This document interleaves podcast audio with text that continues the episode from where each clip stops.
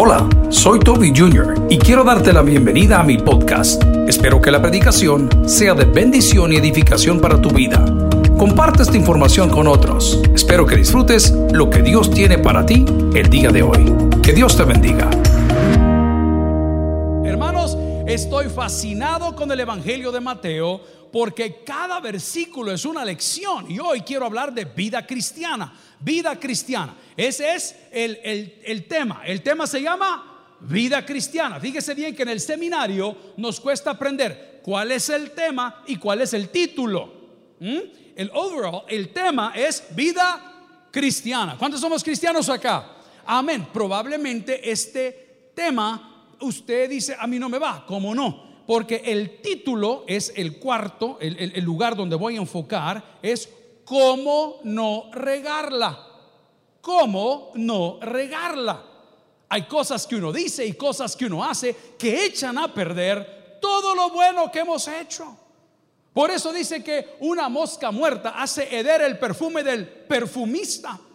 Entonces, ¿cómo no regarla? Eso es lo que quiero hablar el día de hoy, de vida cristiana. Estoy en Mateo capítulo 5, versículos del 27 en adelante. ¿Alguien quiere leer conmigo lo que dice el subtítulo de esa porción? no se oye. Jesús y él.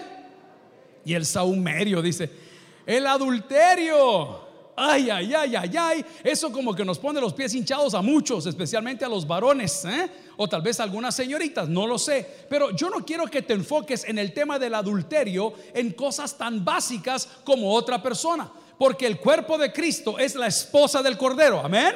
Entonces, como esposa del Cordero, no debemos regarla, no debemos regarla.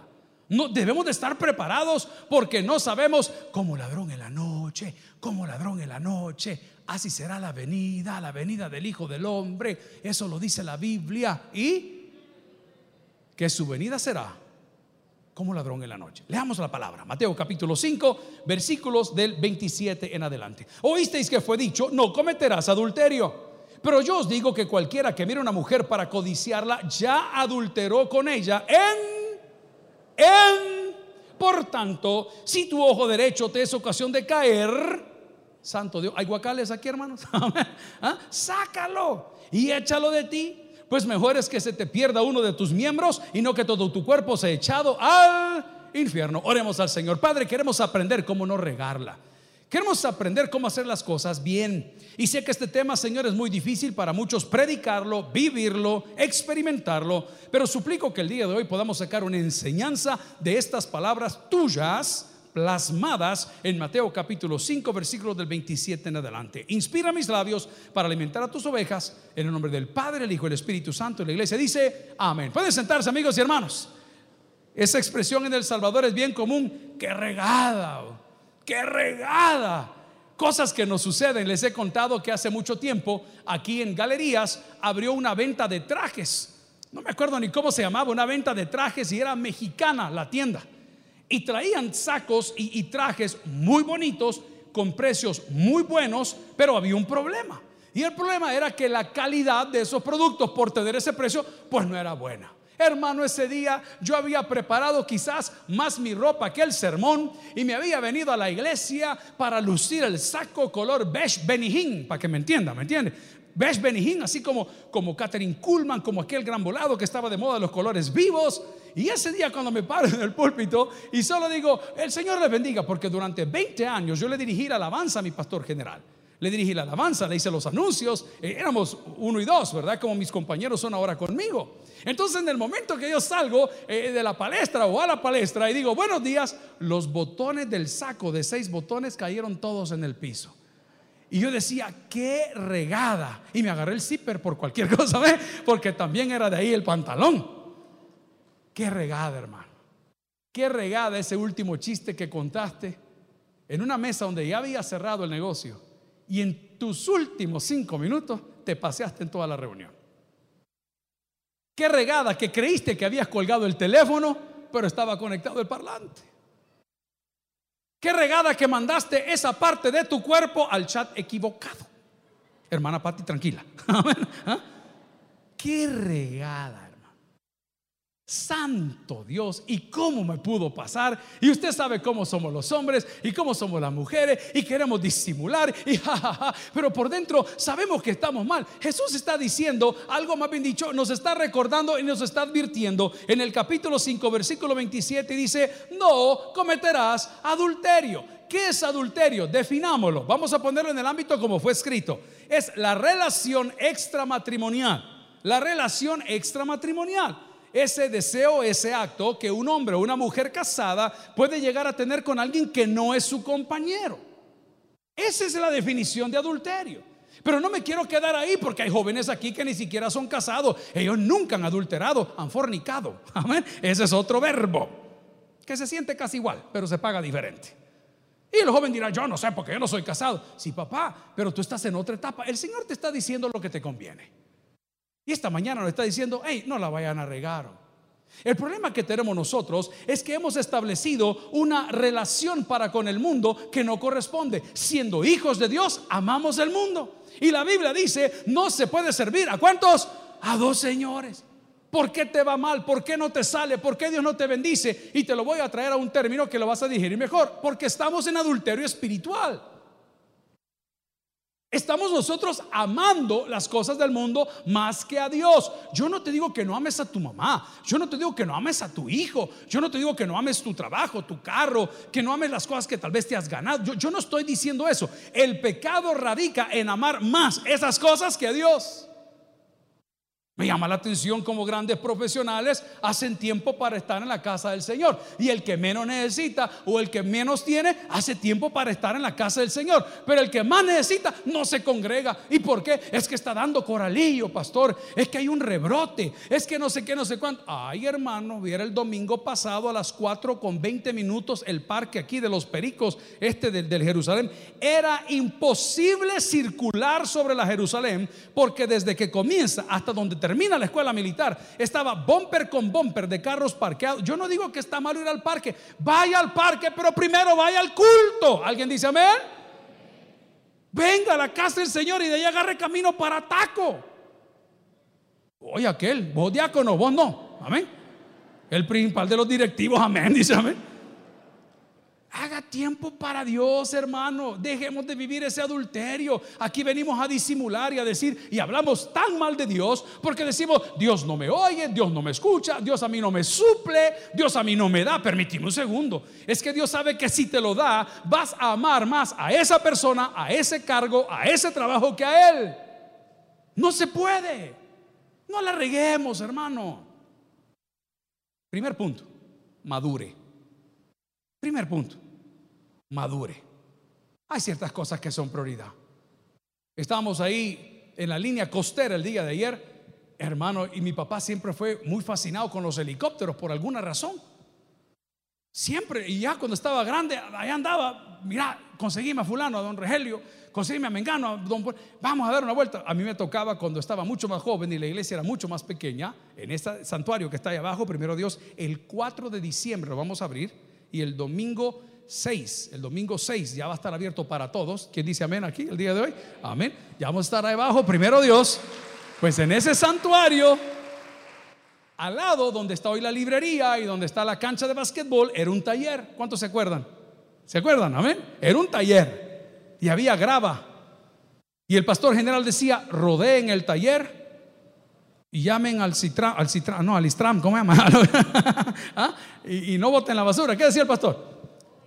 Oren. Y la gente llegaba y se prendía. De la cerca y orábamos. Pues en ese parqueo aterrizamos en un helicóptero vestido de Santa Claus para regalarle juguetes a los niños. ¿Se puede imaginar? Pero ayer yo veía en esa costa, ¿verdad? Estamos desayunando con veintitantos diferentes. Unos son pastores, otros no. Ay, hermano, yo cuando lo veo digo, algún día, Pablo Escobar, digo, algún día, Señor. Son inmadureces, hermano. ¿Y yo para qué quiero un helicóptero si ni caminar puedo? La niña que tiene 18, 19 años está pidiendo un carro sin ni manejar los tacones que pone, puede.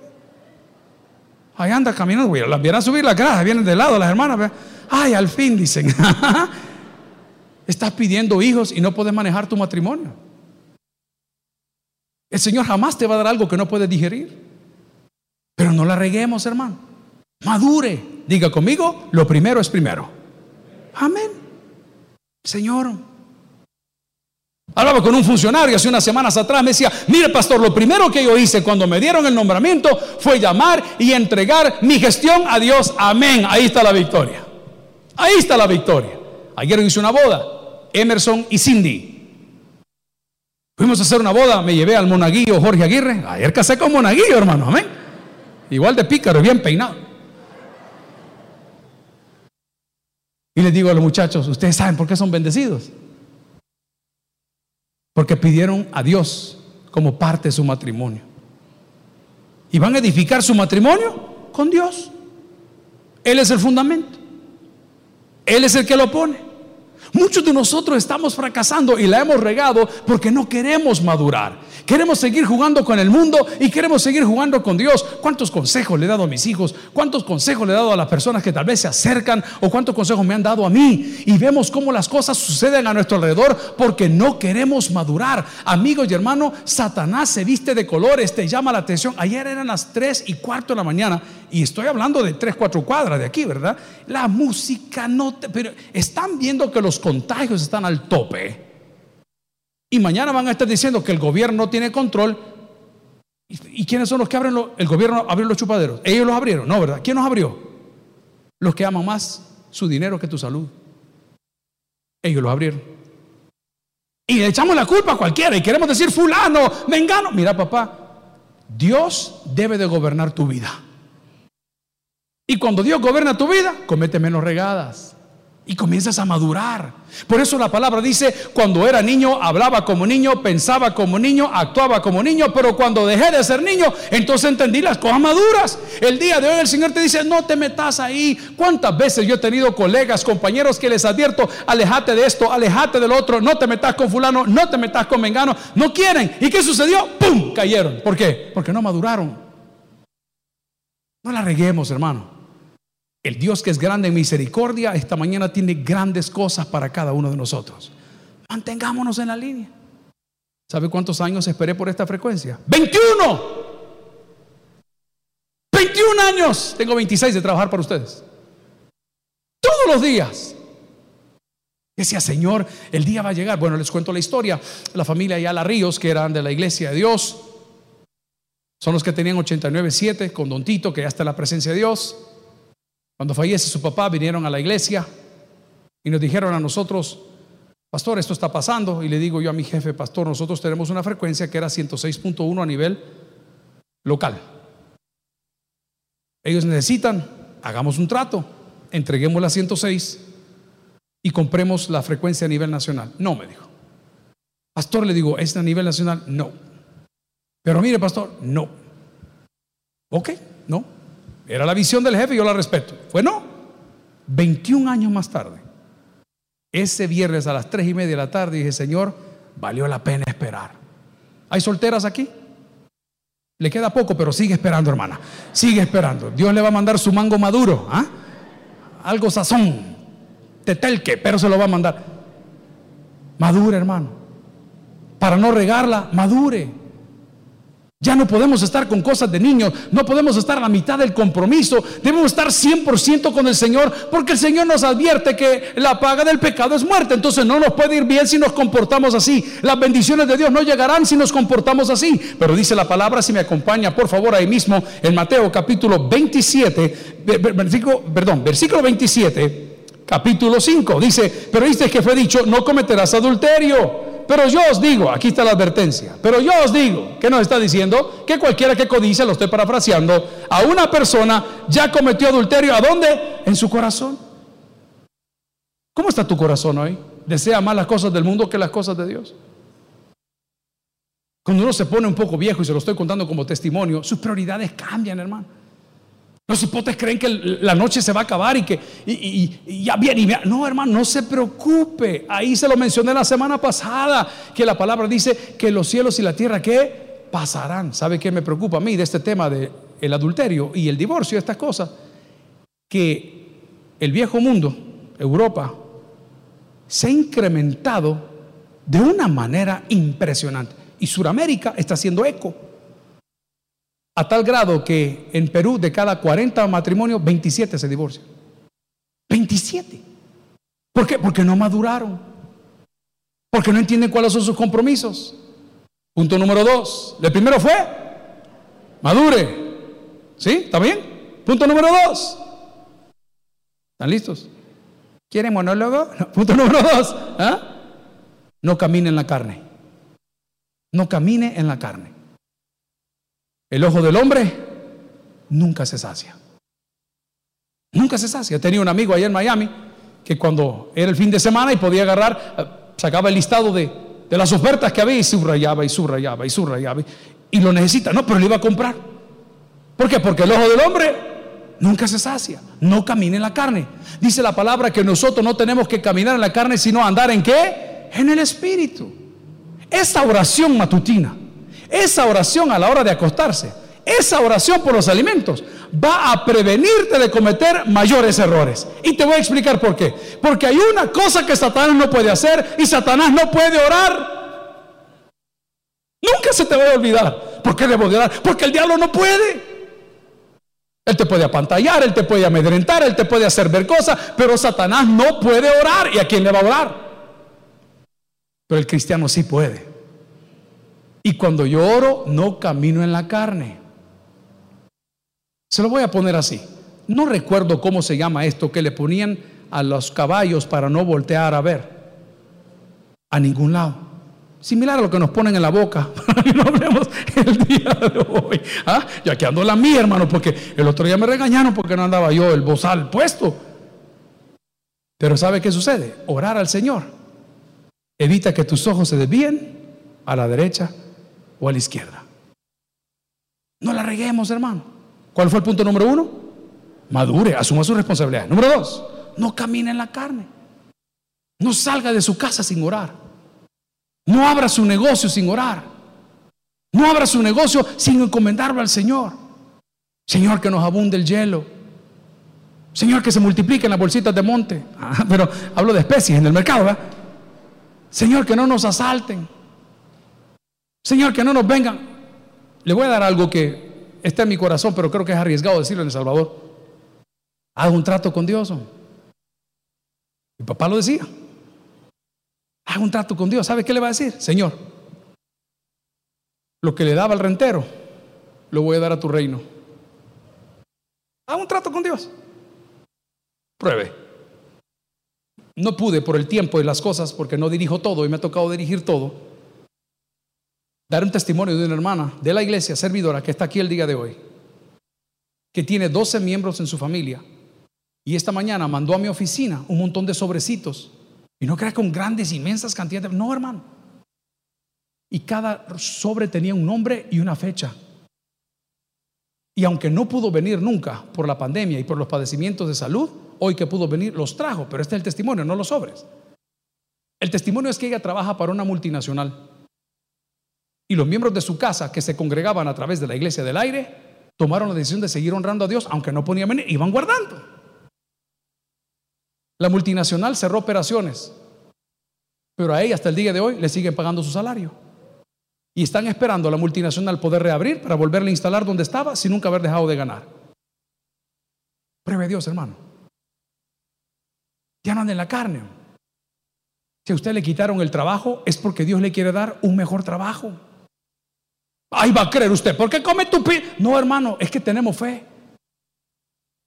Yo se los he dicho a mi equipo de trabajo, a mí el Señor me ha dejado la boca callada repetidas veces y este domingo es una de ellas donde no sé si reír y llorar y digo, Señor, tenemos una responsabilidad, ahora el mensaje va a llegar más lejos, ahora lo estamos haciendo de la mejor manera, la gente está en pandemia, Señor, ¿cómo le explico a tu pueblo que mientras el comercio decrece, tu reino crece? ¿Cómo se lo explico? ¿Cómo le puedo decir yo a la gente, el Señor, el Señor? Claro, no me va a entender. ¿Y por qué no me entiende? Porque anda en la carne, porque usted no entiende la matemática de Dios. La matemática de Dios solo suma y multiplica. No resta ni divide. No la reguemos, hombre. Jesús estaba hablando del adulterio y estaba diciendo, ay, por favor, hombre, maduren. Número dos, no caminen en la carne. No caminen en la carne. Número tres, cierre las posibilidades. ¿A cuánto nos gusta el pan dulce? Dígame un fuerte amén. Amén. Ok, a mí también me encanta el pan dulce. Y hace muchos años, en mi casa tenía una muy mala costumbre. A las 11 de la noche o más, sigilosamente bajaba para abajo. en memoria. ¿Ah? Bajaba para abajo sigilosamente, agarrar lo que estuviera, hermano. Aquel pan que usted quiso jalar uno, pero se trajo tres. Ay, ya que los corté, me los voy a comer porque me voy a echar a perder. Así dice la señora, vea. Ella dice que no. Ay, todos se comieron, pero ella es la más gorda de la casa. Yo no entiendo ese fenómeno. Pero ¿por qué sucede eso? Porque dice, para que no se eche a perder, lo voy a guardar aquí. Lo voy a guardar aquí, amén. Hermano, era, llegó a ser una obsesión, una adicción. Para mí, si usted me pregunta cuáles son las mejores galletas del universo, mundo mundial, las Oreo negras con doble vainilla blanca adentro, es jaratac, un ataque al corazón. Qué cosa más rica. O las de pony salvaje de la Lido, la chiquitita, ¿verdad? ¿Ah? Ay, hermano, ya cuando había terminado, si no había leche, había guaro. ¿Ah? ¿Qué hacía? Ahí habría una gaseosa, aunque fuera tibio, no importa. Para poder dejar esa obsesión, tuve que dejar de tener pan dulce en casa. Así de fácil. ¿Alguien entiende? Amén. ¿Usted tiene problema con el pan? No compre pan, hermano. ¿Usted tiene problema con el licor? No compre licor. ¿Usted tiene problemas con su mujer? Ese es su problema. Pero vamos a la palabra. Porque el Señor me dice, número uno, madure. Número dos, no camine en la carne. Número tres, cierre las posibilidades. Porque las malas conversaciones, estamos en la mesa el día de ayer y me dice un compañero del club de motos, hey pastor, me dijo, le quiero hacer una pregunta. Él es todo eléctrico. Ah, le digo yo, ¿y usted cómo hace con sus grupos de chat? Me dijo. Yo tengo 22 grupos diferentes, desde trabajo, misiones, amigos, etc. ¿Y en qué sentido? Le digo yo. Pues sí, me dijo, cuando le mandan cosas que usted sabe que, y le dicen, dale volumen, dale volumen, abrilo y dale volumen y usted abre el bendito chat y de repente aparece alguien cantando el himno nacional, ¿verdad que no? ¿Ah? ¿Qué aparece haciendo? Ajá. Es que mire, pastor, me dijo, estos compañeros de colegio, viera cómo me friegan. Y cuando me salgo del grupo, me dice el del grupo, usted no se manda solo, venga de regreso para acá. Y me vuelven a meter. Bloquealo, le dije yo. Una vez lo tenga bloqueado, no te puede ofender, ¿o sí? ¿Cuántas mujeres están aquí el día de hoy llenas de resentimiento porque leyeron algo en Facebook que su amiga puso? Y hoy al salir del culto la va a volver a ver. Usted sí que es inteligente, mire. Bloquéelo, hermano. Hay una opción en Instagram que se llama silenciar. Ni siquiera bloquear. ¿Qué significa que lo que esté pasando en la vida del prójimo a mí me tiene sin cuidado? Porque cada vez que estamos metiéndonos a las redes sociales, estamos abriendo una posibilidad. ¿De qué? De regarla con Dios. De criticar al prójimo. De juzgar a alguien que está haciendo algo que tal vez no es debido. Amigo y hermano, la palabra del Señor en Mateo capítulo 5, versículo 27, que habla del adulterio, nos habla del adulterio per se como pareja y del adulterio que vive la iglesia para con Cristo, que es su esposo.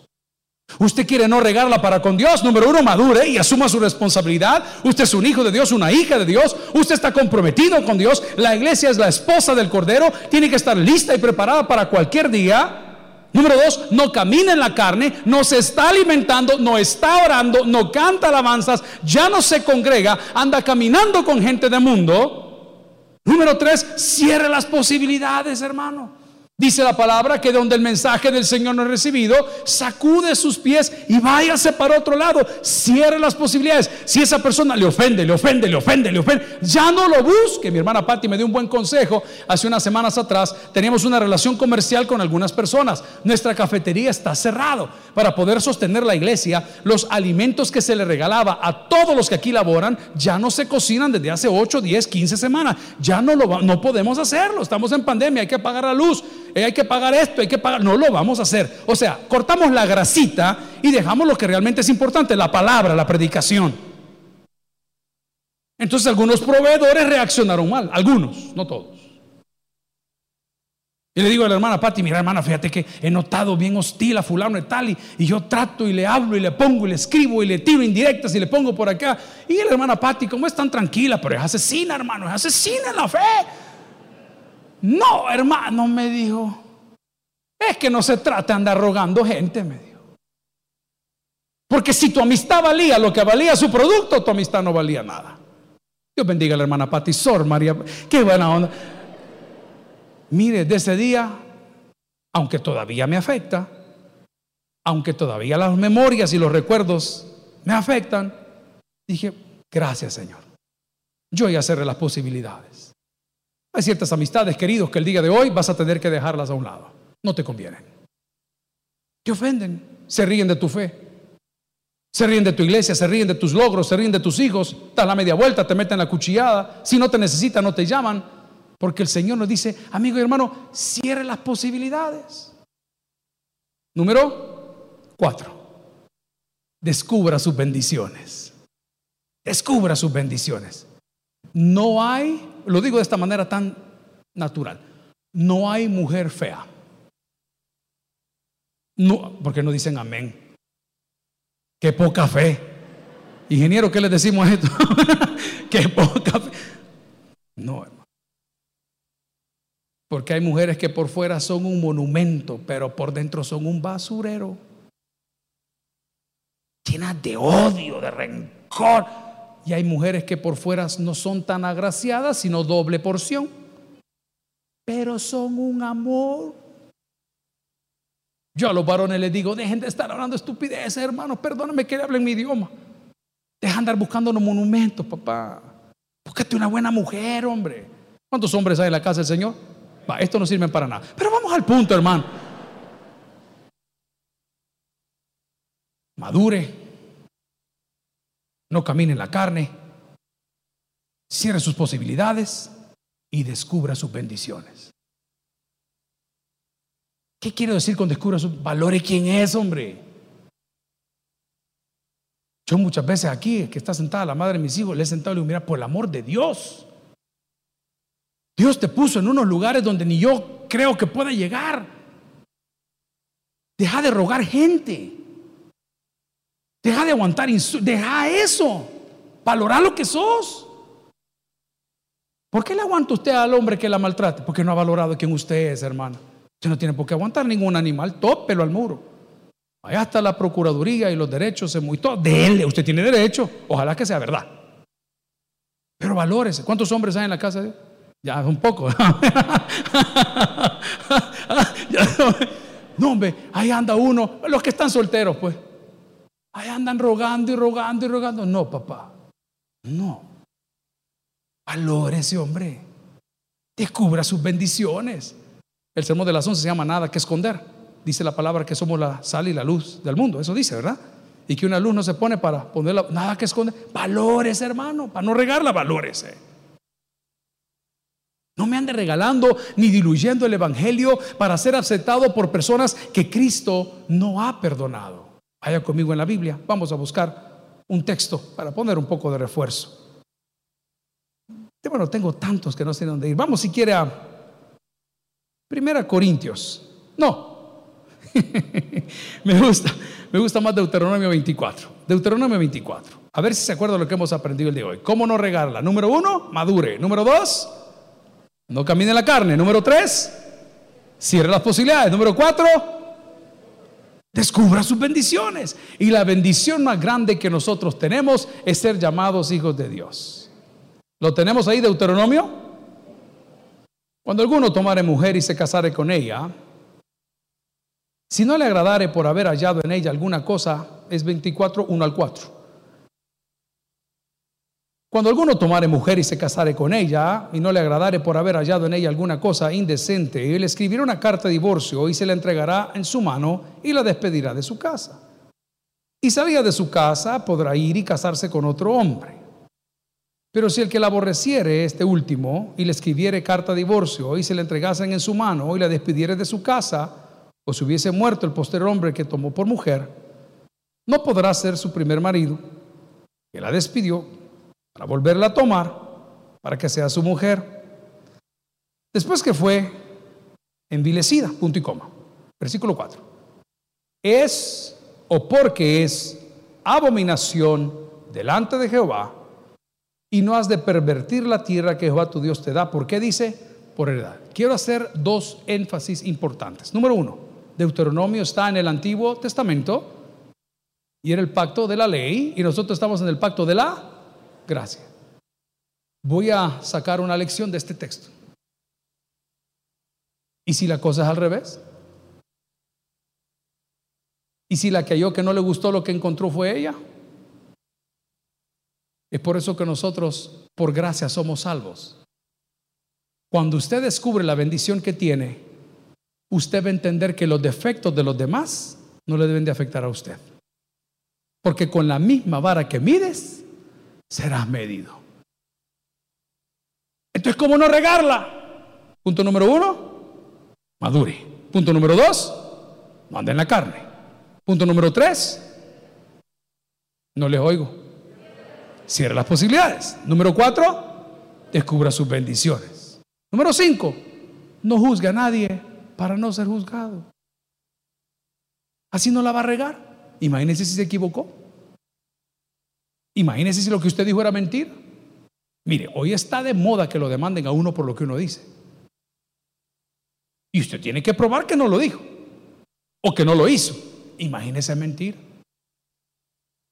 ¿Cuántas veces nosotros hemos visto a algún hombre por la calle con una señorita bien arreglada y, la mujer que tiene ese problema, que adentro por algo que le sucede dice, mira ese viejo verde, no sé qué, no sé cuánto, y le dice la otra, no hombre, vos si es la hija, ay, ay, perdón, perdón, perdón, perdón. ¿Alguien recibe esa palabra? Mira, que él compró carro, quizás está robando. Si no ha robado, hermano. No la reguemos para con Dios. Amigos, hermanos, el propósito de esta mañana es que podamos descubrir lo bendecidos que somos cuando vivimos conforme a su palabra. Y en Mateo capítulo 5 Jesús nos lo dijo, hombre. Estaba hablando del adulterio, pero la iglesia de Cristo hemos estado adulterando con el mundo, poniendo el mundo encima, siguiendo las tendencias del mundo, pensando como el mundo, hablando como el mundo, vistiéndonos como el mundo y comportándonos como el mundo. Entonces, ¿qué sucede? Dios ha cerrado la ventana de los cielos y nos ha hecho entender que Dios no comparte su gloria con nadie. Habiendo visto que Jesús condena el adulterio en la pareja y que Dios condena el adulterio espiritual, solo nos queda una cosa. Punto número 6. Demos gracias a Dios por lo recibido. ¿Hay alguien aquí que quiera bajar su panza el día de hoy? Amén. Ya no lo pida, dele gracias a Dios porque la tuvo Casamalguapa. Amén. Amén. Ya lo veo atrás. Dele gracias a Dios. Imagínense todo. Yo tengo tres hijos. Y los tres son de diferentes colores. Y entre ellos se agarran. Vos sos adoptado, le dicen. No le dice el otro, el adoptado sos vos. No le dice el otro, vos sos el enano. No le dice el otro, qué bonito es tener diversidad. No todos somos iguales. Unos flaqueamos de finanzas, otros flaqueamos de sexualidad, otros flaqueamos de la lengua, otros flaqueamos de pensamiento, pero esta es la bendición de Dios, que nos amó de tal manera que ha dado a su Hijo unigénito para que todo aquel que en él cree no se pierda, más tenga vida eterna. Amigos y hermanos, no la reguemos, hombre. Maduremos. No caminemos en la carne. Cierre las posibilidades. Descubra su bendición. Número cinco, no juzgue para no ser juzgado. Y número seis, demos gracias a Dios por lo recibido. El día que entendamos con quién estamos casados, ese día nos vamos a sentir felices. El día que entendamos que al Dios a quien adoramos y servimos aquí es el Dios creador del cielo del universo, nos vamos a sentir felices. El día que volvamos al primer amor, volveremos a ser felices. No la reguemos. El que tiene Dios para oír, que oiga. Vamos a orar. Gloria al Señor. Padre y Dios, Mateo capítulo 5 tiene tanto que decir en cuanto a las relaciones interpersonales y matrimoniales, que nosotros hemos querido sacar una enseñanza maravillosa. El hecho, Señor, de poder madurar, no caminar en la carne, dar gracias por lo que tenemos, no juzgar a otro para no ser juzgado, contar nuestras bendiciones, realizar que en tu misericordia nosotros somos salvos. Señor, la iglesia de hoy está demasiado light, no comprometida en la relación para contigo. Y oro que aquellos que no se alimentan, que no leen, que no oran, que no se congregan, que no alaban, que no evangelizan, el día de hoy puedan entender que hay un compromiso. Un compromiso para contigo. Un compromiso para con Dios. De honrar tu nombre por sobre todas las cosas. Oro por aquellos que les ha ido mal. Por aquellos que han experimentado tormento, tribulación, dolor, vacíos en el alma. Para que el día de hoy a través de tu palabra puedan tomar consejo de no regarla, de no apartarse de ti, Señor. Ayúdanos a caminar como tu palabra nos enseña y nos exige. Amigo, usted que está en casa, si nunca ha invitado a Jesús a su corazón, ahí donde usted está, ¿por qué no oramos y pedimos la bendición de Dios? Invite a Jesús a su vida de la siguiente manera. Diga conmigo, Señor Jesús, yo te recibo hoy como mi único y suficiente Salvador personal creo que eres Dios, que moriste en la cruz por mis pecados y resucitaste el tercer día. Me arrepiento, Señor, soy pecador, perdóname. Salva mi alma hoy, para cuando yo muera pueda estar en tu presencia por siempre. En Cristo Jesús, hoy te declaro mi Señor y mi Salvador, y la iglesia dice, amén. Gracias por haber escuchado el podcast de hoy. Quiero recordarte que a lo largo de la semana habrá mucho más material para ti. Recuerda, invita a Jesús a tu corazón. A cualquier situación, Jesús es la solución. Prueba Jesús. Si no te funciona, te devolvemos tus pecados. Muchas gracias y hasta la próxima.